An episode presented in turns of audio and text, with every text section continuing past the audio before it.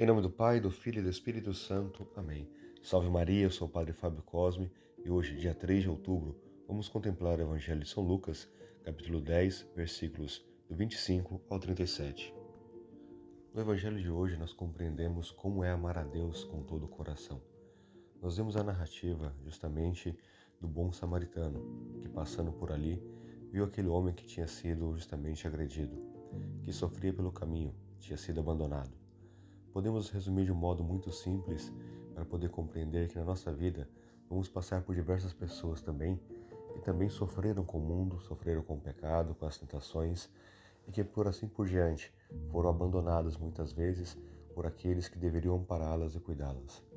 Justamente aqui quem vai amparar e cuidar é o bom samaritano, aquele aonde menos se esperava um amor uma misericórdia, um auxílio.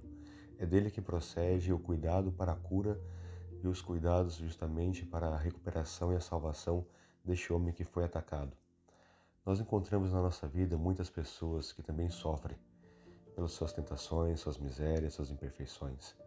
E às vezes pode nos acontecer também de como ser como os outros dois personagens, e nos deparar com eles, com eles, com essa pessoa assim, e abandoná-la simplesmente, rejeitar, fazer de conta que não a vemos, passamos por outro lado, e o coração endurecido, poderíamos dizer a nós mesmos, né? Mas isso acontece, acontece diariamente.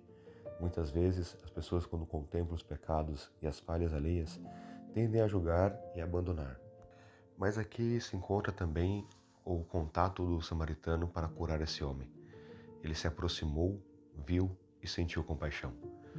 É isso que nos falta às vezes, aproximar-nos das pessoas, ver as suas feridas em vez de julgá-las ou simplesmente passar para o outro lado.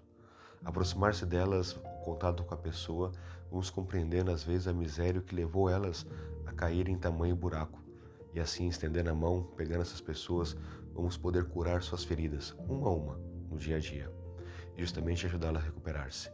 Aqui não falamos simplesmente das feridas do corpo, mas falamos das feridas da alma, a ferida causada pelo pecado, pelas consequências que o mundo deixa, talvez sejam as mais difíceis de serem cuidadas e curadas. Justamente porque pegar uma pessoa no chão ferida é muito fácil até. Quando se depara com uma pessoa que sofreu um acidente, ligar ao bombeiro, chamar o resgate, é um ato de caridade, mas acaba sendo fácil, qualquer pessoa pode fazer. Mas curar as feridas da alma, curar a, justamente a, a consequência do pecado, é um trabalho árduo e exige muita caridade e o fundamento deste mandamento também citado no Evangelho de hoje amar a Deus sobre todas as coisas, com todo o coração e com toda a força, com toda a alma.